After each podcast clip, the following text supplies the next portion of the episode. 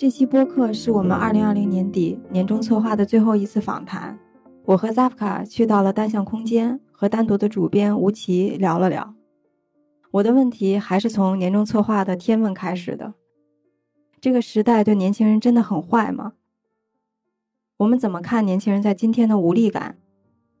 吴奇呢？出人意料的直接进入了无比坦诚的自我剖析和反思。一点是是可能也有几个感受吧，呃，两个感受，一个是当我们说这种感受的时候，其实就像我们说马克思，可能还是得引入一个比较重要的角度，就是阶阶层或者是阶级的角度，就是当我们说我们还呃，比如说我们看到这个世界上很多的呃不公，或者是很多的呃令人窒息的系统，然后有技术和资本的陷阱的时候。其实已经意味着你是技术和资资本的受益者了。就是如果说不是我们生活在北上广，然后我们是呃因为受到良好的教育，因为在经济的非常良就是高速发展的时时时间段积累了我们自己在职业上和专业上的技能，嗯然后并且有一定的社会位置，并且呃还有更多的想要去去做的事情，或者是想要推动的愿景的前提之下，我们就是我们还在一个往前的一个一个一个。怎么都不能说往前了，就是我们是在很前面，就是我们是在社会的很前面，想要再往前的时候，你遭遇的那个阻力的时候，这个是我们谈前面的那个焦虑和迷茫时候的东西。可是这个时候你忘记了，在这群人后面的那些人的真实的感受，就是呃，就很多人，比如说呃，我相信每个人都很苦，就是大家都是打工人，或者大家都是社畜，都要工作。可是有的人会觉得这是没有选择的，就是说他要养活一个家庭，然后他或者。在他不管是在他在一个大家庭当中有一个小位置，还是说他现在已经是一个小家庭的一个怎么讲一个一个组织者，然后他身上背着很多的非常传统的也好，非常现实的这样的一些压压力，然后他必须得往前走，然后他往前走的方式是。他可不管迷茫不迷茫，我就是要守住我这份工作，我要守住我这一家人的生计。对这些人来讲，其实没有选择的时候，那你怎么跟他谈迷茫呢？我觉得，如果我们真的去找找到这样的人跟他聊的时候，他肯定觉得你想干嘛？就你你有份工作，你能养好你你自己家庭，你能够顾好你的小孩，能够给父母送终，这些事情是不是对他们来讲已经是他们人生意义的全部了？然后他哪怕，尤其对我们中国人来讲，他可能牺牲自己眼前。或者尤其是青壮年时期的很多的自主的选择，探索人生可能性的选择，他可能他觉得这样这样的一个一个交易是，首先是古已有之，其次我别无选择。我觉得对他们，如果我们去想象这样的一些人和声音的时候，我有的时候我就有点说不出口。就是我 我的很多快，比如说你说你你都已经是所谓的主编，然后你你可以和国际顶尖的学者做一个很长时间的交流。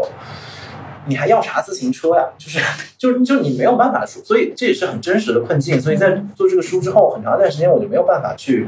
去回应关于这个书的任何的问题，是因为你也意识到自己已经是有一个很大的 privilege。嗯，这个时候你说什么你都就是有点愧疚啊，或者甚至是有一点用那个戴戴锦华老师说李沧东想说的那个有一点罪己的那个感觉，就是其实你是这一切的受益者，当然你不是最大的受益者，但是你绝对。是这个受益者圈层阶层当中的一个部分，我觉得这个是一个挺重要的发现，就是感受吧。另外一个跟这个相关，就是我们这样的一些人或者我们这样的一些困惑，它其实是虽然我们要反思技术、反思资本，但其实我们自己就是和资本和技术一起成长出起来的一代人。这个时候就是不是有点像那个《Matrix》骇客帝国里面的些人？它其实就是孕育在这个。它是这个系统给你生出来的，所以在这个时候，其实你要去谈反思、谈反反抗，就是那种无力和那种沮丧，几乎是必然的。因为它就像是你要去反抗自己的生身父母，你要反抗自己的上一代的那种，而且是你特别亲近的上一代的时候，就那个就是哪吒嘛，就是你是我要替补那个我要叫什么，呃，要要把我的命还给你，然后我才能找到我自己。所以这个时候，它里面。就你真正要谈反思反抗的时候，它需要你付出和放弃的东西，我觉得是是很真实的。它它不是一个。那么容易通过比如知识上的调整，比如通过向老师的一本书，或者是通过我们在自己行为方式上的一些局部的改变，当然会有用，它会局部的让你呃舒服，或者是让你觉得小范围的改。比如说我现在在单独这个小环境里面，呃，我没有太大的道德负担，我觉得我跟我的同事的关系，然后我们做的事情，我完全可以。自处，可是你但凡把你做的事情和你你想反思的那个题目放在一块儿的时候，其实你就发现很多吊诡和矛盾的地方。比如说我们要反思，比如说消费主义，可是你说单独它出产的产品不是消费品，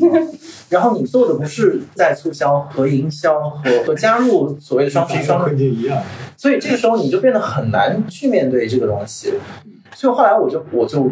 不要太把这个困难。至少我不拿出来讲，或者说我不把这个困难当做我自己工作的一个合法性，我就承认我只能做这一小块工作，就是我不假装我这一小块工作好像真的有，像我们之前也很常用一些很大的标签、大词儿，然后来给它呃赋予意义，或者其实很多读者也愿意去相信和配合，但是我从自己的角度希望能够把这些东西排除掉，就是。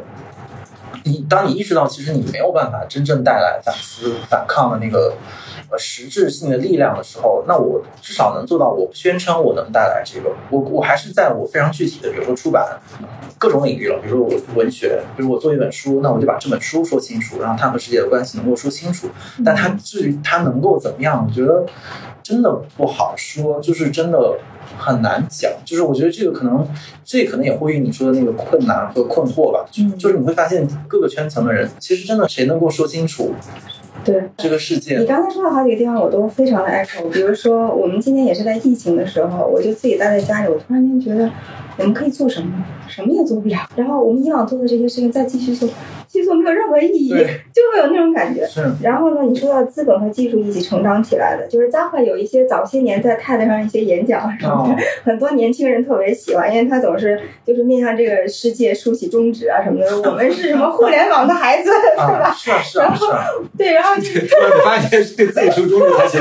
后来至少一部分得竖向自己。对对对对，就是有的时候想想也挺荒谬的啊，就是包括我们早些年的时候，我也经常谈，就是在十多年前的时候。一些所谓的消费主义的东西，其实是打开一些年轻人想象的。其实是至今，我觉得他应该还是在打开。就是至今，我真的，我真的觉得他现在极大的限制了想象，因为他已经太丰富了。嗯。呃，然后就是，我觉得作为个体很难超越那些东西，而且真的有很很多的束缚。然后包括技术，我还记得我们大概十年前的时候，给苹果呀，或者给国家做一些科技啊什么的未来发展趋势，我觉得哇，真的好牛，觉得觉得。真的是赋能个体，是。然后我觉得青年在这个时候真的有更大的声音和力量，那种感觉。嗯。然后对，所以确实是有点像自己竖起中指的感觉。我我觉得，我觉得刚才讲那个，我刚好因为昨天在新周刊那个活，呃，《新京报》那个活动上，那个闫飞老师那个穿透的那个，嗯，他他上周还在这个，对吧？所以，所以我我们那块聊的时候，我后来跟闫飞我说，我就在在活动上直播了，我就说，我说今天闫闫飞老师讲，我说。我觉得最最重要的是，社会学家的进入到具体情境去讲事情的时候的这种情怀和那个情感。嗯，所以因为讲的也都系统很复杂的问题，但是他的讲法跟你很接近，就是说我们得更明白。今天这困惑局面里面有很多比我们惨得多的人，那些人的境遇是无法用这些词来简单的去描述和那个什么。你要进入到具体情境、具体人的生活，真实的面对他，我们才能知道下一步该怎么办，才能知道这这里面所谓的这些东西是是怎么可以可以解决的。我想补问一个小问题呢，就当你讲到这里面有不同的前面和后面的时候。那你觉得像现在很多，嗯，九八五啊，就是所所谓的小镇做题家呀，按照按照数据的话，他已经是中国这个社会里面非常顶尖的那部分人，受过教育的。所以你觉得这部分人也是也是我们说的那个没有选择的更普通的那一波，还是说其实他们都没有意识到你刚才说的这个 privilege 他们身上是有的？嗯。他们有没有意识？我不敢讲，但是我的观察是没有意识，甚至对我们自己来讲，可能也这个意识你你有，但是你你真的要去，呃，把这种意识变成和你的实际的行动和你的实践联系联系在一起的时候，又又是另外一重困难。所以你说到，比如说小镇做题家，然后九八五的孩子们。因为那天也和闫飞老师聊嘛，其实就是现在整个大学的里的情况是，呃，其实所谓的小镇做题家的出现已经是越来越少了，就他其实更多的已经是大城市中产家庭的孩子在送往大学，然后，然后甚至是送往国外。然后他就说了一个例子嘛，他说现在很多大学里面的那小孩，甚至是从国外上了高中回来了，他直接就问他说：“老师，我能不能用英文交作业？”所以这就是大学里面，就如果我们要看着大学的话，它真实的情况就是它在进一步的精英化。然后这个精英化我也没有什么办法，因为阶层已经拉开很多了。就过去对我们来讲，九十年代或者二十二十世纪初、二十一世纪初的时候，你还是可以通过所谓的小镇做题，你还是可以通过这独木桥，至少有个案嘛，你可以所谓的。跃升你的阶层，然后进入受过高等教育，然后那个已经是相对乐观了。现在其实连这个都没有，所以那你说这中间的那个鸿沟和或者前面和后面那个区别，其实是是很大的。如果我们要谈反思和改变的话，我是觉得这个是得谈反思和改变人，首先得意识到这一点，就是这一点会怎么样去影响，比如企业家的行动，或者是文化学者的行动，不好说。就因为这个真的是得每个人去用他自己的肉身经验去反映的。但是说有没有这样的共同的认识，我觉得这是好像是第一步。我现我觉得现在没有。呃，包括你说我们所有的词语，就今年的热词吧，就小人做题家、打工人、社畜，然后内卷。在我看来，它其实都是这一圈人的焦虑的一个表征和符号。就是如果当你如果真正你的眼光和你的那个样本是那样面对更广阔的阶层的时候，我相信可能“内卷”这个词它就不会这么的有煽动性，好像一下大家都觉得被内卷击中。可是我现在是觉得，对有些人来讲，内卷是一种幸福，就是我可以日复一日的做一件事情，然后它给我差不多的回报，它能够维持我基本的生活和体面。这个不是一种，它不是一个世界末日的情况，是吗？它可能是一个，比如说很小农的，或者是一个很怎么讲，比较基础的社会阶段。它不是个，不是一个高级发达的，或者不是一个很高的文明阶段，这个可能都不是。但是它满足你日常生存的需要，对不对？比如它没有让你陷入战争，没有让你陷入大的社会运，就是那种残酷的社会运动，它也让你所谓的跟车有七天。其实这个也是来自切身的感受，因为我今年很大的困惑就是，刚才也说到了，就是那种无力是那种你似乎做了很多工作，然后发现你怎么还是无力，这个时候你就会怀疑说，那我到底这个工作还有没有必要做？那我是不是说我我反正我不那么努力呢？我也困惑，然后我拼死了劲我还困惑，那你说我图啥？所以我有一段时间我的那个感受就是说我是不是应该换一个工作？就是会觉得，既然现现有的工作好像他也没有让我怎么样，没有让你大富大贵，然后没有让你怎么样，然后那我还做它什么？然后那个时候你发现我又陷入特别呃。其实就和这些词语背后那个主流逻辑特别像的，就是那种我说那我还有什么更新的、更好的选择？可是当我一旦意识到自己开始想这个问题的时候，我就知道自己在打什么算盘。就跟那些所谓的小镇科学家和所有的这种觉得自己内卷、觉得自己呃困惑的人一样，你还想往前走？就你对自己现有的社会阶层不满意了。说实话，就是那我是不是可以去别的平台挣更多的钱？我拥有更大的话语权，然后我我也很多人会说，你你是不是自己可以做 KOL 啊？然后你你可以去，你你还可能很多往前，因为你其实我们都是有很多的资源，所谓的资源的人嘛。你说你其实再往前走个一步半步的，不是特别困难的事情。可是当我意识到这个时候，我就意识到它和我之前阅读到的东西和我相信的东西是完全是一个矛盾的张力。就是你，当你往前的时候，其实就很多人又被你甩在了你的后面。嗯，而且如果你现在的工作，你多少还是可以和所谓的和读者、和青年年轻人、和至少学术共同体或者是文化共同体内部的人做一些交流的话，其实你会发现。困惑又怎么样呢？就这个困惑到底是它如此强烈到你不能继续完成你基本的日常工作和完成你哪怕想要赋予它的一些呃正常的使命吗？其实没有，就这个困惑的强度远远没有到那个程度。我觉得反而是人的虚荣和人想要谋求进步的那种欲望，呃，他这种欲望，我觉得和资本呢、和技术和消费那个都是同构的，就是大家想滚滚向前，然后你也不例外，甚至你想要的更多。我意识到这个东西之后，其实我就有一点羞于在之前我是一个特别把什么，呃，哎呀不干了，那个我就把这个挂在嘴边，就是这是我那个怎么讲？他们说这是撒娇的一种方式，或者是就当时我是承认的，可是我没有意识到这个撒娇背后它其实是有很多的问题，就这个问题是和你自己的很多之前宣称的东西完全矛盾，并且是让你失去了发言的一个一个合法性。嗯就说如果我今天一个做书店的人，一个做做书的人，他的人生理想是说我要去住更大的房子，然后我是要我的资产要翻倍。这个时候，你再 怎么去面对说我我对我的作者，然后我对那些我我尊敬的作家和学者，跟他去纯粹进行这种理论探讨，那不就变成我在我的别墅里，然后请姜文老师来做客，然后我们在 我们烤着火，然后喝着很昂贵的酒，然后我们说一下，哎，这社会啊，这有问题，那有问题，然后大家都得听我讲一讲。那个那个画面非常恐怖啊！就是说，如果我们的未来是这样，哎，对，我想到一个例子，就是最近那个张明导演，就是他有一个新电影叫《热汤》，嗯在海南电影节看，它里面就有一个小片段，就是就他就描述了这样的一个教授，那个教授应该是做经济学的，所以他应该是赶上了经济学最好的那个时候，所以特别有钱。然后他就在山里有一个别墅，因为他好像有有毛病，是颈椎还是哪里不好，他就一直需要一直泡温泉，所以他整个有私人助理，然后就他他教学生也全是在那个 温泉旁边教，所以女孩就就得来那个找他，哎，嗯教授，我帮我看一下我的论文，然后教授哎说那个你换上泳衣一起来泡温泉吧。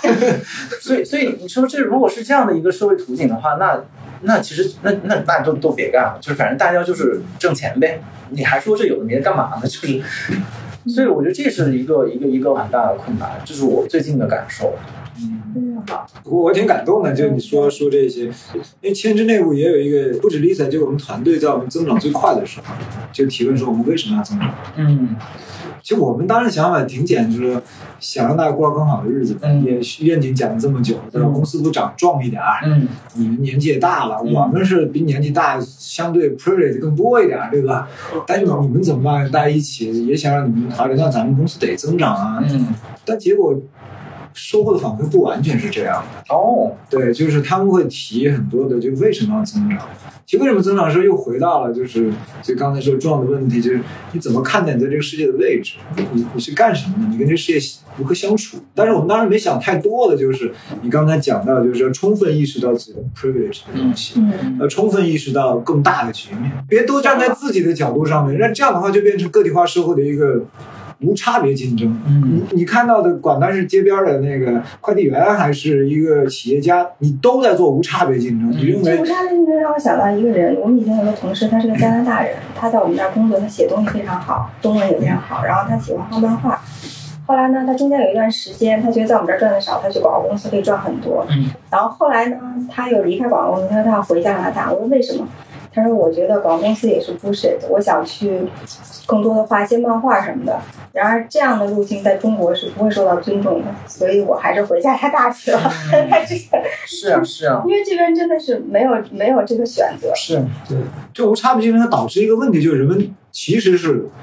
就我自己觉得有两个问题很重要，的今天，不知道你怎么看，这件事情一个是我们对真实的理解，对真相的理解。我们其实号称看这些东西应该能理解的，但很多时候基本是忘了这个最真实的东西。对对对，真实其实有时候也没有那么复杂，就像你说的，这个在个体的进程里面，很多人那个什么内卷不用搞那么复杂，对他们说吃上饭，每一天这是他人生的很大意义，你承认这个真实的这个状况吗？对但其实这很难，对因为我们会掉到，就像你说的，我们会根据系统某种上合谋掉的，然后你也有 privilege，你有更多资源，其实你比他们有更大的欲望去获得更多的东西，嗯更加想去证明个体的那个价值。嗯所以我觉得这个拥抱真实是特别难的一件事情。还有一个就是我们还能做什么？其实我自己的看法，就是想象力在今天到底是什么？嗯我们在如何在日常具有一些，咱也别说撬动系统啊这么复杂的东西，就日常做的这件事情上有没有一点点想象力？嗯我发现也是困难的。嗯。哦，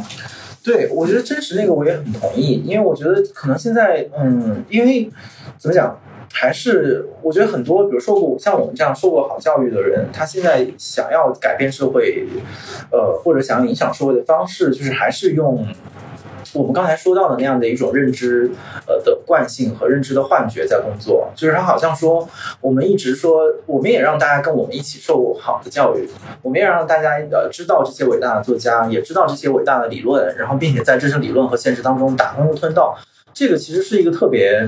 一个特别怎么讲，也是一个特别自我的和特别盲目的一个一个角度。就首先，大家不会有这样，不会所有人都有这样的机会。干发达的资本主义国家，它也从来没有真正的实现这种。所以这条这条通路是也是你们自我想象当中的一部分。这个其实也就是涉及到你第二个说的那个工作方式，或者你未来要做什么。我觉得现在大部分人的注意力还是因为他们对现实的认知是是那样的，是受制于他们自己的文化和阶级分布或者文化。阶级位置所导致的一个一个非常局限的小范围的在前端的这样的一个局部，所以他们给出的方案，他们给出的意见，他们想要追求的那个东西，其实都没有问题，就是在这样的前提之下都没有问题。但是在我看来，都不解决核心的问题，就是因为你你认知前提，你对真实对现实的认知就出现了一个很大的偏差，或者是一个很严重的近视的情况之下，然后你所有的改变都会因为这种偏差而越来。越偏，越来越偏，然后你最后就偏到一个非常非常非常窄的路上，然后同时你会因为你走上了窄路，得到更多的社会的认同。这个其实是，可这件事情又离真实越来越远。其实就是越来越远。对。但我也是，其实真的是这个时间点也很好，因为我今年年底就是真的是一直在想，就是你到底还能做什么。我今年也去了去了广州跟福州，然后因为工一些工作的原因，但是特别偶然，那就是在那边遇到了很多真正的本地的青年。嗯，他们呢，就是跟我们很大的。共同点是在于，我们可能我们的教育和我们的呃所谓的阶级身份差不多，可能无非就是他们生活在一个不是北上广这样的，哎，广州也算一线城市了，就不是在北京这样特别中心的地带，然后他们在稍微就在他们自己家乡的本地一点。对，第二个就是说，他没有在一个特别中心的或者是自市中心的位置上面，所以我会看到他们的那个思维方式，他们那个 mindset 好像和我们不是特别的一样的原。原因是背后还是一个政治经济的关系，就是首先他在那个城市里面，他需要养活自己的那个经济成本和那种社会竞争的氛围，不像北京、上海这么的剧烈。就是比如说我们得挣很多很多钱，然后好像我才将将付到房租，然后还 cover 你的消费啊各种的，然后还你的时候还有点炫耀性的东西。他们没有没有这些，他们的房租很便宜，就是他们比如说在广州租一个三居室，然后可能就呃三千。然后他们会有很多，比如他们会几个朋友一起说，我们一起来租一个三居室，作为我们自己的工作室。他这样就给刚才说到你说到那种，比如说，呃，他需要自己画画、自己创作，给这样的一些生命选项，就提供了一个很好的经济的支持。嗯，就我可以挣一点钱，我相信对受过这样教育的人，他挣一点钱也不是很困难的事情。但他只要不不要谋求在主流逻辑里面要去去取得巨大的经济成功就就可以了。所以对他们讲，这个这个经济和受政治的那经，尤其是经济关系。是是成立的，然后另外呢，就是他们自己的那个就想对自己的那个想做的事情，还是从文化突破，但是他们那个突破就会，比如说他们就会就是在社区里面，比如说我们把社区的一个门店盘下来，然后做一做一些什么旧物改造，就是大家的东西的置放，在我们的眼里看来，我们真的是，你想我们大象空间是这么精致的一家书店，然后公司不会接受你东西乱摆，或者是你有灰尘，但是在他们那儿这一切不存在的。因为他们做这个东西不是为了去追逐利润，它就是一个合作，就是一个甚至是有趣味在里面，或者是他们自己很自觉的在探索一种模式。那他们很多有意思，他们那个广州那个机构叫上阳台，可能你也知道，嗯。他们就是每个人租金，大家都不是平摊而是说，比如说我想用这个空间，比如说我想做一个跟青年制的一个活动，那这个活动，比如说我对这个场地可能我需要缴纳五百或者一千块，那行，这个五百千块就放这个盘子里，然后我这一天就用，然后当明天你用的时候，最后这些钱汇集起来 cover 掉这个地方的一个租金。嗯它至于它里面所有的，比如说它摆了一些东西，比如说是你的旧物或者是你的玩具摆着卖，我原本以为说这些东西也是要来 cover 的，它不是，他说其实如果卖到是你的就不给你，就它里面有很多这种。种基本的经济关系都都就是完全跟我们现在一个特别纯商业的一个脑子去想的话，是完全不一样的一个逻辑。然后我就觉得从这个里面就觉得，就我们千万别以为好像我们就真的只有一条路，就其实还有在很多地方，我相信广州和福州可能都只是这些例子当中的一个。就福州的例子更特殊，就是他们会回到乡间，首先是很多的呃受过好教育的人回到福州本地，嗯，然后在福州本地呃开工作室做设计，然后做什么，这可能还看起来是有点主流的这种。或者是保护老建筑，然后保护自己以前住的老房子等等，这个都有点主流。但他们也会开始把这个东西带到乡村，比如跟当地的政府去一起合作，嗯把一些他们类似松口啊这样的古镇开发出来，然后他们自己做一个一些小店或者做一些一些什么东西。我就觉得他们给我带来的那种启发，其实就会一下就让你觉得还有很多东西可以做了。嗯这个前提就是你得彻底改变自己的工作的那个坐标，甚至要改变你对自己工作的，就是在尤其在经济关系上的一个想象，对是不是愿意去回到一个别的城市？你看我们主流的，或者是媒体上，或者是我们周围的这个舆论的那个论调是说，好像离开北上广是一件很悲壮的事情，就是壮志未酬，然后梦想呃淹没。可是，可是如果你反过来看，就是我回到我离我家乡更近，我回到一个经济成本都相对较低的地方。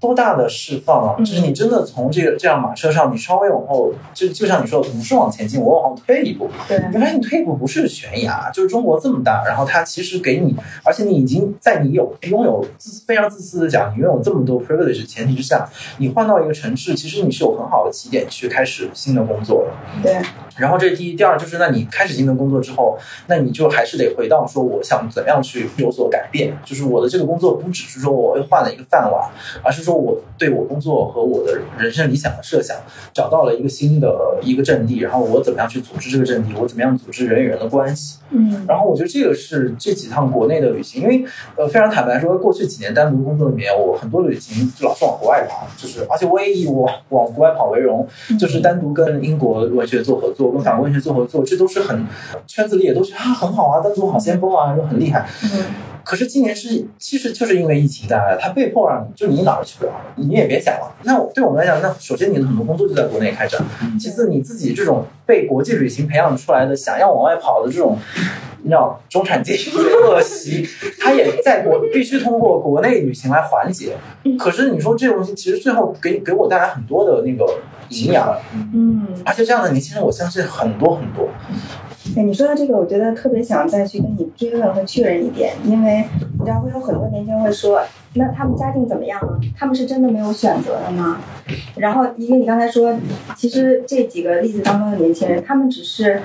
做了一些自己观念上的改变，或者是什么的改变，我想跟你把这个东西再确认和再延展的更明确一些。呃，还是说，因为很多年轻人会觉得阶层已经固化了，对吧？嗯我所在的阶层我改变不了，嗯然后就完了。嗯啊，所以那面对这种情况和刚才你说的这个年轻人做一个比较的话，你会怎么去描述他们做的那个改变是什么？这个改变多大程度上对于这些普通人来说是有参照意义的？其实我现在我刚才说的那些，我觉得我的对话对象可能都还挺明确的。其实我我觉得我还是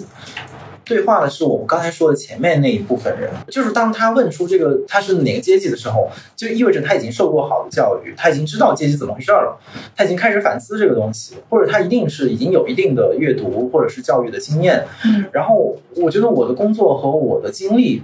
让我觉得我只能跟这样的一些人去做对话。嗯但我的我的论点就是说，我们的这样的人之间的对话就不能再陷入到那样的一个呃高度的就自私，然后也高度的盲目的那样一个境地。就是我还是说对对对这样的人来说，你打开自己的那个视野，嗯因为我们讨论的都是说这群人怎么办。嗯，就是在这个意义上，我也不能自外于我刚才说到的那样的一个困境，就是我也不能假装自我就是一个一个一个外卖骑手，或者是一个更经济地位更低的一个人，然后我没有办法做那样的假设，就是我们还是说我们内部，其实你说的这个不用到外卖骑手啊或者什么的那种阶层，就是很多人他已经是很久很九九八五了。嗯啊、然后就是我们所青睐的年轻人，很多时候也是已经是在这个圈子里了，仍然是觉得自己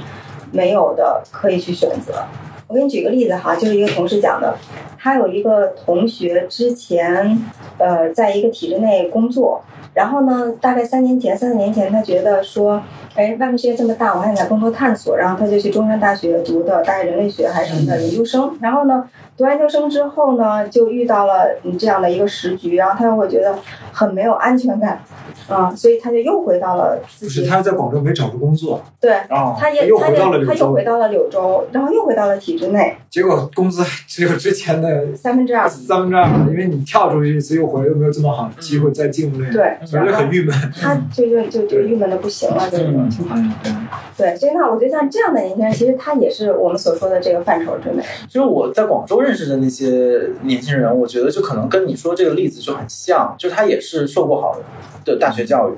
然后甚至他们有的。就是在艺术行业工作，在艺术行业工作，其实他在你专业上的。要求，或者是你如果一定要说阶级啊，的。话对，，本来也不对，低的。呃，就是就是不低的。我觉得他在这个意义上，可能跟你说的。这个例子是是很相似的人。但是，比如有一个女孩吧，她现在的工作就是一个不需要他全职去的工作，就是一个半兼职性质。嗯所以我相信他在这个工作当中得不到太大的经济的回报，然后相当于是他把自己的时间就一部分的来献给这个兼职工作。还是那个问题，就是他在，因为这是他的家乡，因为他是在广州旁边叫阳江的地方，所以他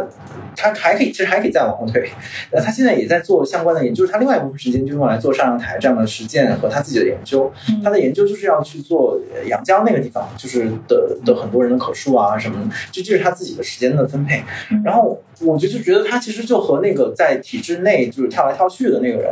呃，还是有挺大的一个动力上不同。就是比如说你你说那个同事，其实还是在谋求进步，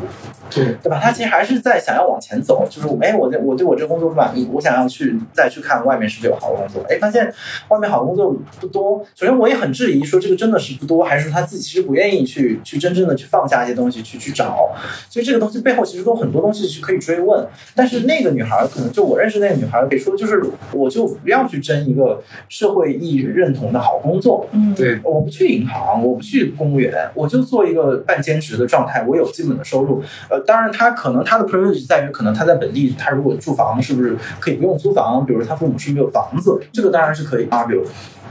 但是他整个思维，我觉得是赚的比你说的那个例子和我们都要赚的更多一点。就是如果说我们要调整自己的参数和坐标的话，我们可能还在这儿，它已经调到那边去了。那我觉得它至少就给我们一些启示，就是我们那个坐标不是死的，就是它是可以拧的。你觉得过不去的时候，其实不一定是说这个社会在残害你，而且这当然这也不是为了社会开脱，而是说我们自己要寻找新的方案，寻找新的想象力的同时，你首先得把自己给拧动了，就是你自己不是一个非常固定的，就是说大家不能把自己的诉求变成这个社会上最坚定的那个参照系，就是我觉得这个是很大的问题，就是现在个人的欲望、个人的利益是这个社会上不能撼动的。一个基石，嗯。可是你会发现，当这样的石头多了，就是这个路就很难铺，就是因为社会的那个那个团结和那个关系，其实是一个互相冲撞，然后甚至一定程度要妥协、要放弃的这样的一个过程。就是我觉得今天很大层面上的这个社会的痛苦，就是来自于大家每个人自己的那个利益都不愿意放弃，嗯。然后那，他们同时呢，就要要要开始要找各样各样的理由来修饰自己，对，其实是修饰自己的自私，可以这么讲。比如说，对很多时候对于什么外卖骑手的同情这种，呃，就对这种社会问题的关注，最后演变成一种同情的社会情绪，其实就很很奇怪嘛。就是就是人家做自己的工作不需要你同情，就你同情是因为你对他束手无策，就是同情是因为你不愿意释放自己手里的呃利益和资源。我觉得这个痛苦它是整个社会潮流和社会趋势带来的，但是它需要的改变也是要从你自己开始改变起的，就是你对自己的认知跟社会关系的认知，这个东西要改起来是还是那样的，我觉得是哪吒式的，就是大家真的是得得去面对自己，这个比较真实的这个状态。嗯，其实有两波，有一波确实家境特别不行，去指望着他的，他确实要努力，对。对吧？这个我觉得不纳入范围，这个跟呃外卖骑手本质没区别，因为他的所有的东西都是为了活下去，对。家里对，真的生病啊什么的。对。但是确实有好大一波呢，就是各个城市的小中产，嗯。饿也饿不死的，对吧？但是在一个进步的逻辑里面，他会觉得这距离他所期待的东西差挺远的，嗯。没得选。没得选是说，当你都把物质的成功在一线城市光鲜亮丽的生活作为一个绝对指标的时候，那这个事情是没得选的。你会觉得你跟外卖小哥也差不多，嗯都是系统下打工人，对吧？对但实际上，这个打工人如果从这个角度来说，其实是掩藏了非常多的虚伪，是，对吧？就这个就有点儿，而且有很多选择被他自己就就就划掉了。对然后你讲的那部分人呢，其实是很有可能家境也不是我们所描述的，真的是那个不是家里多有钱，跟你差不多，可能也就是个小中产。对对对，对，然后只不过他愿意把这坐标换一换，对吧？反正我也饿不死，所以他们通常会说，我饿不死，我回二三线，我可以慢下来做自己喜欢的事情，对吧？嗯然后其实他的选择瞬间是增多的，当你调整这个坐标之之后，嗯，但是就像你说的，调这下特别难，对调的特别难。而且我觉得现在有一个跟几年前不一样的地方啊，你看这些热词就知道，在几年前是什么呃旅行，然后间隔年什么的，在那时候我们会感觉到这个坐标的这个旋钮啊，感觉好像会松动一些。然后呢，包括我们之前做那个黄油青年会议，就是请像你讲的这样的一些年轻人来分享他们的不同的自己的故事不同的选择。然后那个时候很多人会很愿意听，但是今年会发现有明显的一个鸿沟，他会先不想了解真实的那个 context 了，他就已经就预设了说他跟我不是一个阶层的。就他不太相信 alternative 的故事，你想聊点不同的选择，你肯定家境不错哈，那就之类的，就没就没法聊了。嗯就变成的好像我不知道，就是这件事情是怎么发生的。就是当大家都会特别聊所有的这些这这这这些什么阶层固化呀、资本主义异化呀这些语境，好像都所有人都整天讲的时候，好像更多的门也被关上了，是这种感觉。我觉得你说的这种现象我也遇到了，就是就是包括我觉得对向老师的很多批评也遇到了。他说你都是国际一流的学者了，你当然可以说关注附近啊，你当然可以说建立小的共同体啊。他而且他们就根本就不会听你在说什么，就是跟你们的困境是一样的。我觉得这个其实就是其实是一种对我刚才描述的那种前面和后面的那个断裂的一种一个表征。就说这个这些人，当然有一些人是伪伪后面，就他其实是自己有选择，但是不愿意放弃，但是他其实也代不期然的代替那些无法发生或者不知道该怎么发生的人，说出了他们的心声。我倒是觉得我们还是得认真的去对待这样的一个一个声音，因为它是已经是少数的，能够让我们把我们自己从你的那个前沿的幻觉当中拉出来的东西了。就是如果如果这点东西这点难度你都不面对的话，那就说明你这个事儿本来就经不起推敲。就是因为我们比如说至少我们要争取读者，然后要争取听众，然后你发现你听众当中有这样的一个一个拒绝，这个时候我我觉得是得去分析他或者去观察它了。我试着讲一讲，不一定能讲清楚。我觉得一个就是说大的环境，就是整个就是我们整个的经济进程的这种进步，嗯，以及它造成的这样的一种政治上的自信。所以这样的一个政治经济的一个大的河流的前提之下是，你会发现它刷屏了很多的社会的意见。就是今天对于媒体的控制，对舆论的控制，你要放到五年前、十年前都不不敢想象的。所以有很多很真实的社会议题就在这样的过程当中被刷掉了。就就原本比如说我们看零八年之前很多的，当然还有很多的媒体啊，当然媒体的意识形态你可以批判，可是通过这种意识形态的分歧，它是把很多呃不同阶层、不同社会层面的社会问题给给卷上来了。比如说当时有有孙志刚的事件，然后呃比如矿难的事件，这种是这是真实的社会现场。就你媒体可以可以说你媒体报道这个事情上你有偏向，你偏向政府还是偏向企业，但是它让这些社会问题得以可见。但是今天的环境是这些问题不不可见了，就是今天这些不可见，其实最大的受害者就是我们说的这些人，就是因为我们这些人是要依靠媒体，依靠第二道信信源，依靠书本，依靠媒体，依靠报告，然后因为我们不生活在那些所有的社会现场，所以这我们失去了一个很重要的一手资料的来源，然后这个东西就造成了，就是今年的很多热词，在我看来都有很严重的阶级的那个那个倾向性和非常的局限，就是它局限在这一小撮人的社会感受上，它完全忽略了呃更多人。我觉得这个是就是宏观层面上的，我我是觉得这个问题是很关键的一个问题，因为这个东西不是你我能改变的，就是你我想再做更多事，它也会被这样的一个。一个权力运作的机制所压垮。嗯然后另外，我还是回到就是我们自己，就是就当我们去讨论这样的一些反对的意见，或者是嗯好像无法沟通的局面的时候，你是说就斥对方为无脑，是你们嗯你们没见过世面，然后你们什么也不懂，然后然后我就扬长而去，继续做我自己的。有文化的春秋大梦去吗？就是我觉得这个是我看到的更多的人的选择，就是今年很多的社会辩论，然后就看看我看的都有一点点呃虚伪性的社会辩论的前提之下，很多这样的人的论辩的姿态和和方式都是这样的，就是我也并不想跟你纠缠，好像你也不是很有资格跟我纠缠，你也没看什么书，所以这个其实就是还想有话语权和文化资本的这样的一些人，他进一步的因为自己的局限和因为自己的姿态吧，因为自己的位置吧，他再一次的把这样的一个对话所掩埋了。就是他们表达不满的时候，其实他是想来知道的，就你们跟我，你倒给我说说，就凭什么就你们你们就可以聊这些，那我每天就得呃衣食住行啊，就是就是你你你，如果你这道理能够说得通，我觉得这些这人会听的。当然听完他可能继续骂你，但没事儿，他至少听了，对吧？就沟通第一步这样达成。但现在没有这一步，就是我们听到这样的声音，马上躲开，嗯嗯非我族类。哦、嗯，我们不在一个频道上，所以在这个层面上，我们的社会对话又被掩埋。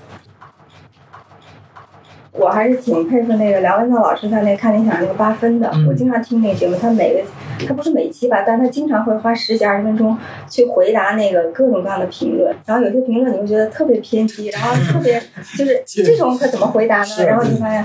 道长就会特别特别的呃特别耐心，耐心。然后非常谦逊。呃，然后娓娓道来的给他把这个事情再说说，嗯。啊、就是希望能够达成一种对话，这个还是对，看到自媒体，看到这样的很多的什么 vlog，然后播客，然后这种博主，然后 UP 主，他们出现的时候，他们就是说他们是真实的跟社会有连接，因为他们自己的他们就在社会当中，你已经离社会很远了，然后你当然可以编织你的梦想，可是当你如果如果你一旦选择了这个梦想，你也要接受，就是我有一部分我的原本是我工作范围内的事情会被他们所取代，当他取代的时候，大家就不要再好像苦大仇深的说社会迫害了我，这不是社会迫害我，是社会把你原本你你你做的不好的东西给了更对，把你的功能给到了那些更有更有机的，然后更接地气的人手里去了。这个其实某种意义上社会在进行再分配，所以所以这这个时候，我觉得就是两样。我觉得我们也不用苛求说真正的这些有识之士们，就好像非得断臂那个 求生，对，我觉得他大家也不，因为没没不是所有人都有这样的那个一个节操，我们可能也没有。可是就千万不要，就是我我拥有这个利益，还要去说，还要去还要去抱怨社会，或者还要去把社会的问题抛给那些人，就是还没有意识到自己其实就是这个社会问题的呃始造俑者以及受益者。你要么你去发财去。你要么就真实的面对你这一行的困境，这行就就这么难，就是你就得去面对那些骂你的，然后那些不听你话的人，然后你就得去去去试试看你的这个专业在今天这个社会情况之下还能不能继续活，就是未来这个社会分工里还有没有你的这个，这个都得你用自己的工作和劳动去挣回来，就是在这个意义上，打工人也没有什么羞耻了，要就坦诚的面对哈。对啊，就是我就是来工作的呀，我为什么就不能打工呢？所以我就觉得，如果我们把这个参数稍微调到一个更广阔的社会的那个阶层上，当然不不能说完全推翻这样的一些词语，这至少可以给词语增加很多丰富的东西。它真的不只是说我们每个人起来不想上班的一句抱怨，我觉得那样的话，这个社会问题就太轻了，就是就变成就变成撒娇了，变成那种毕竟还有班儿上，对啊，你有班儿上，而且你怎么上班还要选择，你你想在哪儿上班，你还有选择。所以，所以今年这些词儿，我觉得，哎呀，反正都不得劲儿，就是都没有把那个真正这个整个社会痛苦的地方说的非常直接。当然，一方面是很多话不能说，但另一方面，人我我也深刻的怀疑，因为不能说而得到了解脱，就是哎呀，我终于不用面对那些很难面对的东西了。嗯嗯。哎，那我们刚才说到的这些，从呃单独这边，从你这边会做一些什么样的调整吗？怎么样更去面对这些真实，对，然后更多的介入更多的想象力到一些社会的话题当中？嗯，或者你从你的身边这些观察里面看到了大家都想去做一些一些新的尝试，对吧？也都是这个方向上。嗯这个问题可能分两层，就是说一个是单独的层面，是我个人的层面。因为在单独的层面，因为它已经是我们说的那个，就我们一批判半天前面那一一撮的里面，呃，做了很久，然后做到今天还继续能做，所以他享受到的那个关注和那个注意力，已经让他怎么讲？他已经进入这个系统了，而且他在这个系统当中已经是一个比较合理的一个存在，所以他的改变在我看来都不可能太彻底。就他只能是继续去把他们专业做好。比如说，我们今年开始做出版，所以明年我们可能就会更呃细致的，然后更专业的去把出版这一块做起来，然后并且去规划说你出版到底要发出哪几种声音。比如今年我们只是因为可能因为有向老师书，然后有一些手编的有作者的书，可能就直接就做出来。明年是不是比如说有更有系统性？比如说我们现在几个方面，明年可能我们在非虚构方面会做的更多，就是就是国内的作者，当然也想看国外的作者。国内作者，比如去看世界，或者国内作者对本土社社会的一些一些观察，然后直接是用非虚构的方式去写出来。然后未来其实我们也是想做一点学术的出版，就是因为学术出版其实很很难，而且总是被当做一种就是好像我只要这个书出来就行，不管它卖几千册。我觉得这样也是一种对沟通的放弃，就是老师的研究做好不容易做出来，而且他真实的抵达了社会的现场，然后然后你就让他可能几千人看，这个我觉得也说不通。所以这个是我们呃很。终极想做的就是把学术出版让它和市场，或者让更多读者之间建立一个一个联系。就是想到一个例子，就是我最近看那个格尔茨的一个书，就是做做人类学的那个，然后那个是北大的，特别是一个老师叫高敏忠老师，他在那个序里面，其实他说了很早之前那个是。九几年还是零零年的时候，他就都写了和向彪老师很像的意见。嗯，他就说，在中国的整个社会舆论场当中，当时媒体还很繁荣，他就说媒体只能提供一种关于社会的叙事。其实，好的民族志、好的人类学的社会科学的研究，他会给你提供另外一个素材。然后他说，长期以来，在中国社会当中就缺少这样的一个素材的来源。然后他就编了一套关于那个人类学和社会学的一些一些呃民族志的一些著作嘛。他是特别希望中国的学者和我们国内能够把这套声音给补上，就是社会学家、人类学家带来的对于真实社会的真实情况的考察。他觉得这个是会给你，不管是你的人生选择，还是就是社会政策提供很重要的基础。但是但长长期以来，确实他用的词儿也特别的呃通俗。他就说。就是方便大家做事儿，就是你先把这个事儿说清楚，然后大家才能围绕这个事儿来做。所以我就觉得这个其实早在很早之前就已经有人说过很像标的语言，只是那个时候没有这样的，大家也不听或者或者是怎样。我觉得这是单独的层面，个人的层面。其实也是那天跟闫飞老师聊，有一个很也是从他书里看到一个，他就引述那个托尔干，托尔干说到那个道德，就是我很很惊讶是他在那个书里面好几次提到了道德，所以我专门拿出来问他。然后是托尔干说到道德，他是说道德不是高高在上的东西，他说道德是一种呃基本的性情的养成。然后我觉得这句话对我冲击挺大的。我觉得好像之前，嗯，当我们就是之前的自私的反面，总是说一种利他，一种无私，一种好像一种公共，或者是一种好像很。对人要求很高，很遥不可及，然后又好像很自恋的，又是好像很自我牺牲那样悲壮的一种另外的一个反面的叙事。但其实也许不是的，其实自私的反面它只是另外一种性情，就是说你对他人有感知，对，然后你对他人有反应，然后你不只是看到自己，就你的眼睛不要全是在自己，我自拍，然后我拍自，就你就把这从这样的自我的泥潭当中稍稍出来一点，它也可以是自私的反面。然后我觉得这个是很。重要的一个提醒，也是一个肯定吧，就让你上这样找到了自己之前很多的坚持，未必一定要被表述成一种大无畏的一种一种奉献精神。他其实只是想你只是想要成为一种不一样的人，然后这种不一样的人，他有不一样的脾气，不一样的性格，他不是动不动我就要跟人关系都描述成竞争关系，然后当你冒犯我的时候，我一定要打回去。就他只是在这样的一些基本的性情上的一些修改，或者我还用我们那个词，就是拧过来。我觉得这个完全是力所能及，而且我也是用这个来要求自己。然后只是之前觉得啊，你看我自我要求这么高，然后你们怎么还不对我好一点？所以那种东西就就让你就会怀疑自己。那这个时候其实你不是，这个时候你你会发现，你这个你的这种要求不是一个了不得的要求，你就是做一个基本性情的养成，然后你也相信这种基本性情的养成的推广是有其价值的，就是大家如果在基本性情上有这样的一个变化，是改变可以从这里发生，所以我觉得这个是嗯很个人层面的一个，也是最近得到的一个一个启发。嗯。因为我最近看那个科列写那个就资本主义的未来，哦，他也讲到那个亚当斯密，其实除了国富论写那个道德情操论，其实道德情操论讲道德也也就是说人之为人的基本的性情，就是你要知道你你是要跟人打交道的，嗯其实你是有情感的，是啊它是有情感部分，这个情感是其实是社会性的。但我们的整个现代个体的很多假设是以私利的这个理性的经济人为前提，对，它不是一个理性的社会人为前提。嗯所以那本书的整个核心是资本主义的未来如何重建呢？一定要以理性的社会人为前提，所以道德的层面要重新引入。嗯就是你不能只看着自己那点破事儿，然后天天竞争，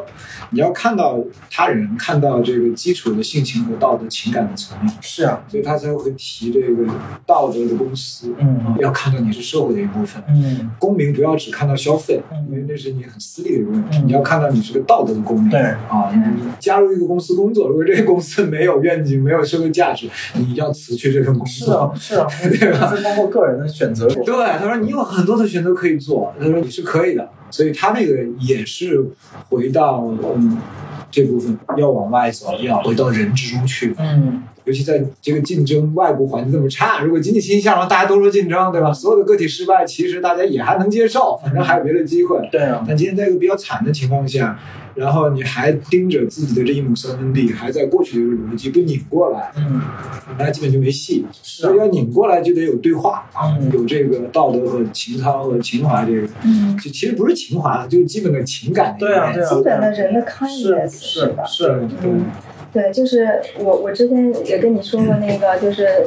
现实主义者乌托邦那个 Bregman，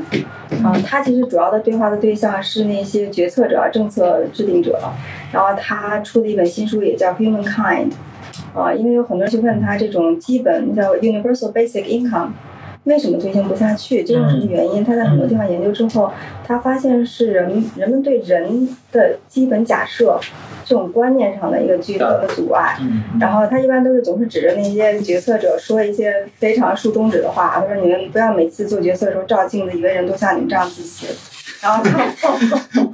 他在他书的最后也说，他说那个左派的问题就是那个就是光说不做，嗯然后以及那个说的还不够多。他说你看新自由主义，呃，他们说的呃就是多么大声，所以说你要找出各种机会，你就要大声的 疯狂的说，对他自己就是这样的一个践行者。嗯然后去那个 Fox 那个电视台的时候，去把人整个的节目给 hijack 什么的，然后他自己，人家要跟他讨论一个问题，他自己之前和他一些 journalist 的朋友都讨论好了，说我们怎么 hijack 这个节目，然后偷偷录下来，然后把那个 Fox 的主持人给逼疯了，跟他对骂，然后放到网上，他总干这种事情。挺有意思的。然后真的挺好真的很，他他是一个，他是他他好像是九零九零年特别年轻的一个历史研究历史的，然后他写的那个新书《Humankind》，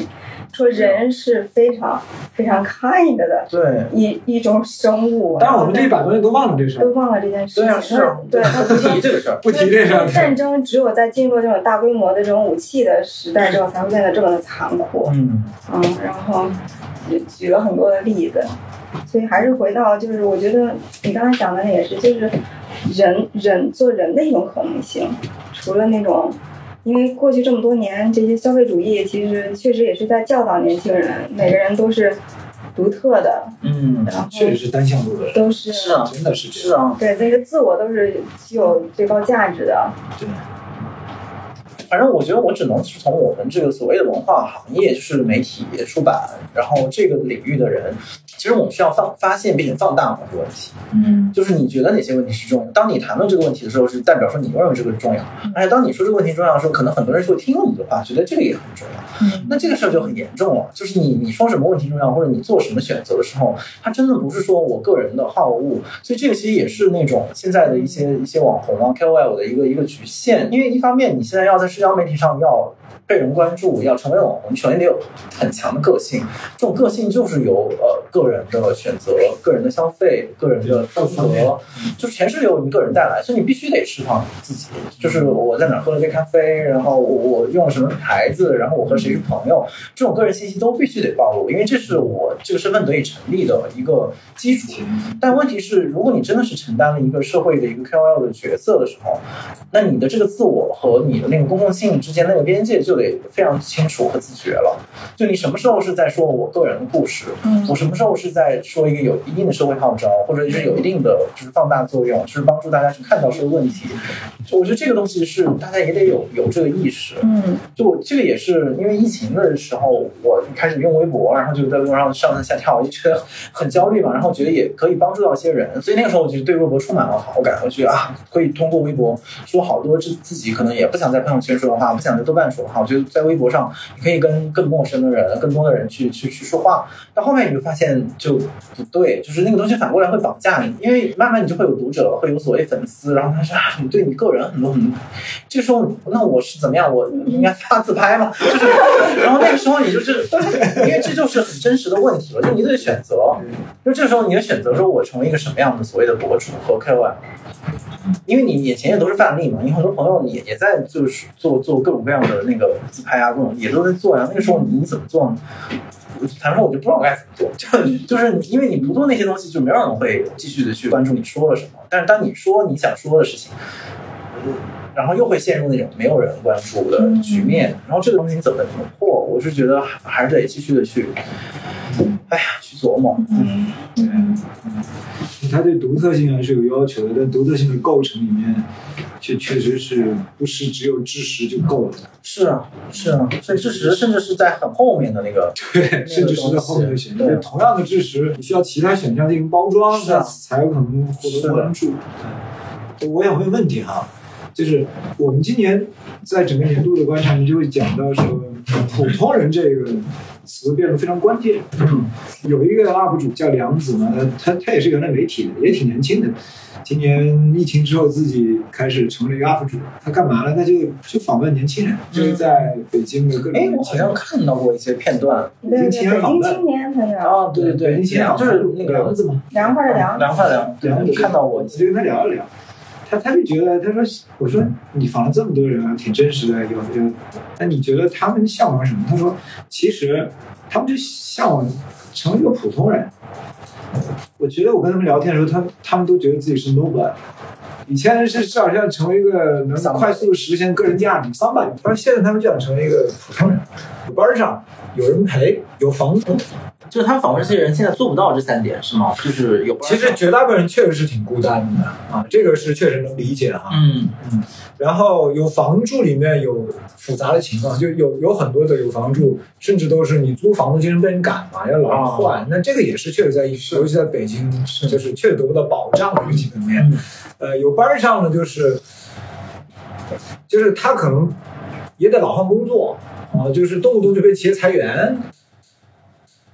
我觉得可能在这个里面还是有问题的，就是比如说我们刚才其实说的是，呃，所谓的文化行业，或者是前面的前面，几乎是就是至少前面的中间了，就是他们因为教育已经得到了一定的社会的地位，然后甚至有一定的社会功能角色，但是这些功能角色还不那么容易被替代，至少现在了，可能正在被替代的过程中，但是他们也随时可以上传下传，就这个是我们刚才所主要批判和怎么讲需要反思的一些人。但其实你刚才我觉得你描述的那项人可能不属于这些人，就他们其实是是初级白领那种，对，就是他们要么是在还是就真正真实的中层，就真实的社会中层，或者是嗯就不用中产阶级了，这个词儿已经烂掉。呃，就是我觉得真实的社会中层的困难，就肯定和我们刚才说到那种你要看到，就是前面的人要看到后面的人的那个是是不一样的。嗯就是就是取决于你把我们社会镜头是关注在谁身上。就我们刚才的问题意识就是说，前面这些人号称要有所改变，号称要有所有所标榜。就这样的人，你就是我们可能用刚才那样的一种，就是你看到更大社会图景，然后你意识到自己的 privilege，这是一个一一个前提。可是中间的那些人的那个命运，我觉得可能已经和他们很不相同了。他们其实，他们其实怎么讲，跟我们说到的，比如说外卖骑手，或者是那那样的一些人，他们的那个心理位置差不多，就是他们还是在在。寻找或者挣扎的寻找自己人生道路和安身立命之所的那个过程当中，所以他们的选择也很有限。然后他们，尤其是当他们被裹挟到了大城市之后，他们那个压力就是实时加剧的。就如果他们比如说在在小城市那，他的经济方面相对容易解决。但但是同时，他那个精神上又很难，其实是他们夹在现实和那个精神的两个双重。因为我我我想，这样的人也是有很强烈的阶层跃升的愿望，或者是要他有很强烈的对于，比如说你说对孤独感，嗯，自我实现，他们其实不完全是说只想挣挣钱，他们其实已经是除了挣钱之外，也发展出来其他的欲望，并且是想要去实现它，而且可能呃，而且可能已经有半只脚就在这个行业里了。比如说我在一个大厂里面做一个比较非常边缘的一个很不不再关心更难的。呢，就他其实那个他就被这个两个所所所夹击，就是他，你你对他们来讲，其实你就很难再去提更多的要求。这个其实真的是需要社会层面的，比如说那个政府层面、政策层面的一些支持。因为我们刚才说，我们前面那些人之所以能批判，是他们还能懂你是在说什么，就是至少我可以拽到一个人说你，我跟你说这事儿不是这样的，你能不能理解？然后，而且让他们改的话，他们也不不涉及到说真的我的身家性命或者我身家我们都必须被推翻，没有这样的代价。但是对他们来讲，你你还说。哥们儿，你你等等啊，就是那个，或者是你改变改变自己，就你调整调整自己。然后我觉得那那样也太残酷了。就是如果他们的困境是，就是如果是这是真实的他们的困境的话，那我们前面那些话显然就不能是对他们来讲。所以可能确实像贝克说的，就是传统意义上的这这帮呃白领啊中产，他因为这个社会追求独特性、个体的差异化，他其实被极化成了两群人，一群是像我们刚刚讨论更加 privilege，就是有一定的受过更好的教育，要么就懂技术，要么就是在文化和创意这个嗯。呃，比如说像咱们公司，其实已经是这波人了。当然，所以所以刚才就像他说，就如果我们失业的话，其实还是可以找到，因为你对文化的资本的掌握还是更高一点。嗯，但是很多白领其实他在文化和技术上面的那个掌握度是很低的，嗯他是一个基础的白领工作。这波人其实就被跟蓝领一样，就直接被甩掉了。对尤其在今天被技术的情况下，他完全可以被随时被替代。替代啊，白领的一些工作和蓝领工作被替代性是同等的高的，所以在这个情况下的话，就相当于说我们要重新看待这个所谓的这个真实的光谱的那个构成。同样在说打工人的时候，其实是可能真的是好几种情况，一种是我们刚才说的特别 privileged 的那种打工人，还有一种是普通白领和蓝领是真的要被甩掉的，嗯对吧？但是可能还有更更后头的，根本就不知道你在说什么的。对，还有很多很细致的划分，其实都需要去辨认。然后“打工人”这个词，你想，它是在自媒体兴起的，对，而自媒体的兴起里面，每一个十万加背后那十万，到底是哪些人？很有可能不还不是这波人呢。对，当然对，梁子采访的很多可能真的都根本不知道“打工人”这词是什么，不知道那个人是什么。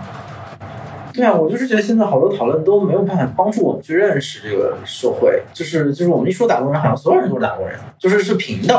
但其实不是，每个人打工的状态，每个人打工的那个薪水，大家打工的城市，然后打工的困难都不一样，但现在没有，好像这一个词儿就能代替中国十几亿人的痛苦。就成为一个全部的不分具体情况的一个集体情绪。这是这是一种很大的幻觉，这是我的感受。然后，所以为什么大家愿意去转发关于打工人？那是因为他说出了我的感受。对可是那你的感受只有你自己知道，对就是我们需要比较你的感受和我的感受。就社会学、人类学这个时候就就应该是来帮助我们分析说你我他之间的关系是怎样的，就我们各自在什么样的位置上。打工人概念、内卷概念没有问题，可是我们要看到每个人和这个概念的相对位置、相对关系不一样。这些词儿出来会帮助我们认识，不是说因为这些词儿说了我个人的痛苦，而且我个人痛苦得到缓解，而是说它说出了我们共同的困境，因此我看到困境本身。我觉得这两个是一个很很有本质的一个区别了。但我觉得现在的自媒体和我们现在的媒体环境、政治环境带来的讨论都是那样单一的，就是就是以情绪传导为核心的，对重点又是个人情绪能合拍的。就是这群人的情绪，就是大家都在猛，就是都在追赶这一群人的情绪，因为大家生意也是做这群人，或者是我们目的范围的生意做这群人，可能在其他的，比如说比如抖音、快手上，还有其他的市场圈层去去做。比如说我在抖音上如果买东西，就和我妈在抖音上买的博主和他关注的领域肯定是不一样的。我记得快手他们刚出来的时候还，那个时候还有一些讨论是说快手带出来的背后的一个社会阶层的一个状态。然后你发现这个变化的速度又更快了，就是好像最近人又完全这些话题，比如说抖音，完全感觉啊，在舆论上完全战胜了快手，所以大家不再关注快手以及背后的那个世界了。然后大家都觉得，哎，抖音很好啊，抖音就把我们城市里的这种生活的各种就痛点都安排的很好啊，就是。我觉得整个趋势还是从这个意义上讲，真的是挺挺恐怖的。词的本身在今天确实要回到更具体的语境，自我和他人的关系，要真实的谈论才有意义。不然我们都哪怕是媒体的一部分，也都被这个词本身所裹挟了。是啊，是啊，是看不到个体真实的处境，老是着急批判，着急寻找一个道理给自己以慰藉，对，是，而不去考虑自己和真实和尤其是他人的真实状况。所以从意义上讲，我真的是觉得，就是我今天所谓的社会学、人类学，呃，好像突然被关注，以及所有的词语背后，好像总需要学者来解释。就这个问题，就是已经很说明问题了，就是说明长期以来，就是已经我们欠缺观察、欠缺解释、欠缺分析到了一定程度了，就是大家才饥渴和迫切成这个样子。然后，然后，然后你现在好不容易可能做稍有缓解，但它也是通过一些高度抽象的、高度的呃怎么讲？局部的具有局限性的概念来来反映社会问题。你想，就稍微往回倒一点，就零八年之前的很多的社会事件，那当然今天其实也有了，就是有一些，比如说那个什么国家赔偿啊，就是他都是通过一些具体的人，就他都是来自于哪个村儿，然后他得了，就是他得了什么病，对，然后或者是他受到了什么制度劳改制度，然后还是说赔款制度，还是说，就这个他每个都是一个具体的社会语语境当中的人和具体的社会政策当中的陷阱。这个时候我们认知它是容易的，就是也是具体的，也是真实的。对。但是你现在一上来就给我一个打工人概念，谁 is 打工人？他生活在哪里？他挣多少？今夜我们都是打工人，然后呢？就就没有然后，然后就是我们就满足于我们都是打工人，所以大家都差不多洗洗睡得了。明天又是一天，其实其实打。然后见摸鱼。对啊，是啊，就是就是特别奇怪，就是这些现象多。对对。确实是和现在的那个传播环境是有关系的，所以很多时候都是在寻找那个更有传播性的东西。对情绪化，情绪的东西。对啊，甚至我们还没有说那些故意想要去制造情绪，对，捕捉炸，就创造炸点，然后什么培养爆款这样的一些商业的逻辑在背后呢，就是更明显、能够容易被发现的问题。但是在它前面。因为社会舆论已经给出这样的一个示范了，而且就是感觉，哎，这也十万加，那也十万加，就大家嗅到了这个东西，嗅到了这个这里有利益，所以大家就闻风而来。嗯，对。我觉得还有一个感觉，就是好像我，我因为像老师那书里面老师说到实践嘛，然后我们其实或者我们经常讨论说，好像说对这些人来讲，就是总是存在一个从书本到实践的这样的一个一个一个困难和一个一个一个障碍。对。但我自己是也是在反思，因为坦白说，我不觉得我是一个多么实践的人。我除了做自己的本职工作以外，也没有做多少了得的实践，就是说一定要参与社会行动啊，或者参与社会什么 NGO 实践，我觉得也没有。可是。就像你看，我们引用的很多的，比如过去的作家或者是理论家，他们其实我觉得从书本当中得到的东西也应该比现在多。就是其实书本过去的书本和现在的书本，其实或者是学院知识，呃，虽然说知识分子本身在一个困境当中，可是我觉得他们生产出了很多的东西。如果真的是有心之人的话，是完全可以 get 到他们在说什么。对啊，就是你你看，不不光是看那个。方法这本书，看夏老师其他的研究，你看其他老师的研究、演讲、电影里面，然后这个里面释放出来的那个信号，我个人是觉得也是足够多的，尤其是对于我们，对于我们周围，就是单独大家周围很多就是文艺青年嘛，他就是爱看书、爱看电影，然后这个当中，当。他们也忽略了很多，就是这些作品当中真实的就是社会处境和社会批判的成分，对，只是把这个东西变成了一种非常快速的变成一种文化资本，对。然后我觉得这个是也是很大的一个问题，就是大家就是说，哎，你看过这个吗？我看过那个，啊，挺好，其实也是挺消费主义的。是啊，可是问题是这个问题。它这个东西，它拍个电影，它不是说只是让你买张票，你看到没看到它背后那个真实的问题。然后你看到这个东西之后，如果你看多了，我我不相信它不会改变。看多了，哪怕他内心情绪出现。现一丝变化，我觉得这都是所谓文化工作可以带来的变化。对哦，嗯，我就所以我就说，可能因为很多人就说，哎呀，实践很困难，但是就消解了前面所有的讨论。可是我有时候觉得，可能哪怕你认知上的有变化，它也是一个很困难的事情。就是大家不不要用实践的那个困难来为自己认知上的懒惰来做开脱。哎，正好说到书了，如果让您推荐五本书给年轻人，可以啊，最近有好多书可以推荐的，比如说那个有一个基本收入就挺推荐的，就是有一本，那也是一个英国学者写的，他就像一个梳理一样的，把基本收入这个背后的有几个学派，然后嗯都是谁来主张，然后主要的主张是什么。嗯我觉得这个东西很，虽然你知道这个很难实现了，但是我觉得至少他给你提供另外一种就是对这种这种想象力。还是挺挺让人对兴奋的啊。然后还有都是人类学的那个《末日松茸》那本书，我是对那个作者他的写法以及他的性格，就是还说那个性情，我完全被他着迷。他完全不是那种我就是那种特别格格式的说我要写个综述，然后写，他就是很多的文本的跳跃，然后写一首诗，然后他写自己个人的东西，他甚至他可以写我对我田野，我迟迟不愿离开我田野那种不舍之情。嗯我觉得这才是一个真实的人，就这个人去做完田野，他的感受都湿漉漉的，就是跟那个就是跟松龙一样。他不是一个说好像学术上的一个很重要的范式，但我觉得它就展示了一个学者的一个一个我喜欢的学者的人的那个那个样子。嗯，还有什么？我想想啊，小说我推荐大家看那个王占黑的小说，他最近出了一本叫《小花旦》。他因为他自己虽然是一个作家，但是他也是在上海那边参加很多那种呃青年共同体的建设。然后他他从第一本书《街道英雄》的时候，他其实就他就是那种眼里有他人的人，因为他跟他父亲关系特别好，那他从小生活在他们上海那个弄堂里面，所以他跟他们小区里的理发师、跟小区里的大妈、跟小区里的就是那种什么磨刀的人，他都是形成特别真实的那种社会连接，所以他就写那个他们的故事。然后我每次都被写他感动的不行，我就就是就是我很少看到一个年轻人当中眼里有眼里有他人，而且他有眼里有他人的完全的悲哎，欢。当你说那个眼里有他人的人，突然觉得好像好唏嘘、好动人的一个。对是啊，所以我觉得他的如果是小说的话，他也是最近我读来特别特别。特别特别感动的，他都无关什么风格、什么写法，然后然后什么东西。嗯，还有那就推推荐那个，就是跟刚说的高秉忠老师写序的那那个，就是那本书叫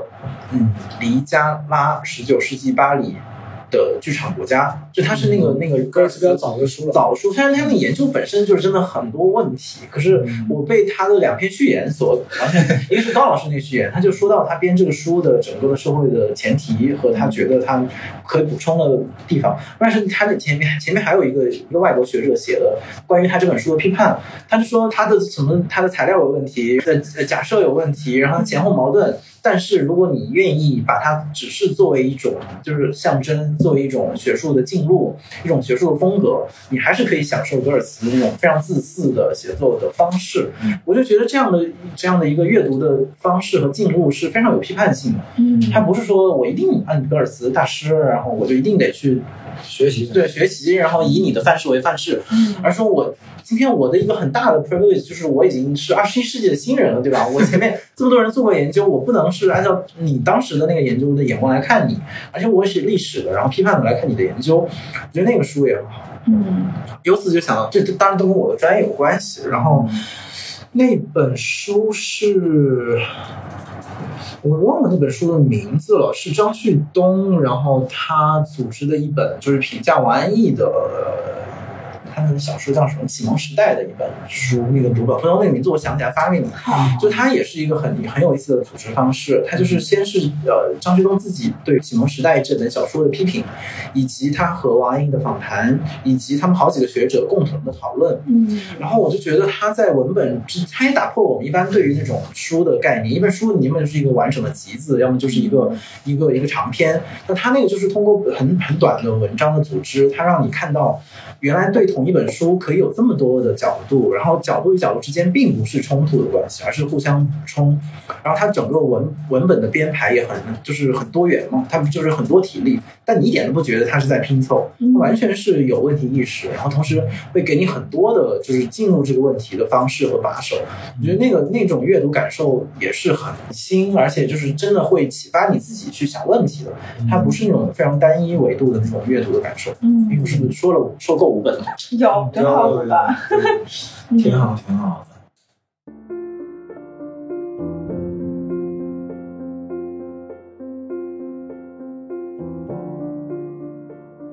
用这个专访作为我们这个年终策划的最后一篇，嗯，因为他在年终策划的原定问题之上提出了新的问题与批判。我很感恩有这次谈话，让我们有机会带着多一点点的自省进入二零二一年。非常感谢你的收听，欢迎你在评论区给我们留言，我们下次再见。